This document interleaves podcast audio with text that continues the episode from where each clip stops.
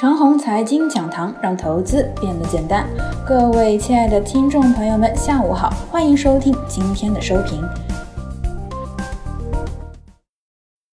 今日指数破位的性质，指数大阴破位，终于掀桌了，不玩了，不玩呢也好，即使再涨下去呢，对我也没有什么意义。这波行情啊，本就没有科技股什么事儿，只是呢有少量的芯片股涨了一把而已。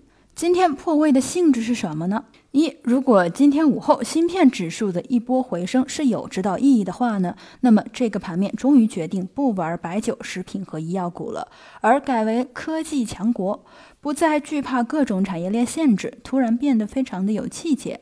而后啊，科技股大范围的崛起反扑，那今日的下跌就是一日游。不过啊，这种概念太小了，只有这种情况才可能是一日游，其他的情况都不太可能。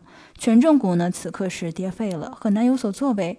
如果消费股又复活了，那指数仅仅是反抽而已。消费再涨啊，相当于给机构完成了年终结算。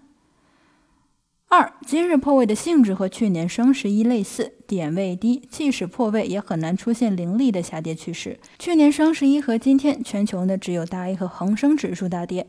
味道很奇怪。去年双十一呀，指数破位大跌之后呢，市场花了一个月的时间做了风格切换，从消费转到了科技。当时茅台、爱尔、海天和乐普是市场的主风格。一个月之后呢，风格切换到了科技。接下来市场为何要做风格切换呢？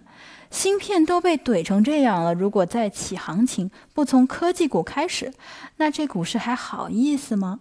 股市阶段性怂一下没事儿，可是啊，如果一直怂的话就有问题了。我们总是要支持一下科技战略的。面对今天的大跌啊，各位呢一定要想得开，没什么好郁闷的。持有消费股的人赚得如火如荼，自然不想跌；而持有其他板块的人呢，反正都没戏了，倒不如推倒重来，快点推倒，则快点进入下一波行情，机会呢或许会来得快一些。以上就是我们今天的全部内容，祝大家股票涨停。